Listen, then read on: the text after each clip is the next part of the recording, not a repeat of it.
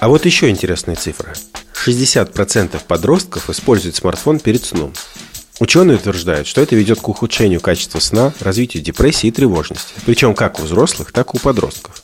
Другое исследование выявило, что молодые люди, ежедневно сидящие в соцсетях больше двух часов, намного чаще характеризуют свое ментальное состояние как плохое. В похожей научной работе исследователи заметили, что периодические пользователи соцсетей могут испытывать симптомы депрессии в три раза менее вероятно по сравнению с заядлыми юзерами.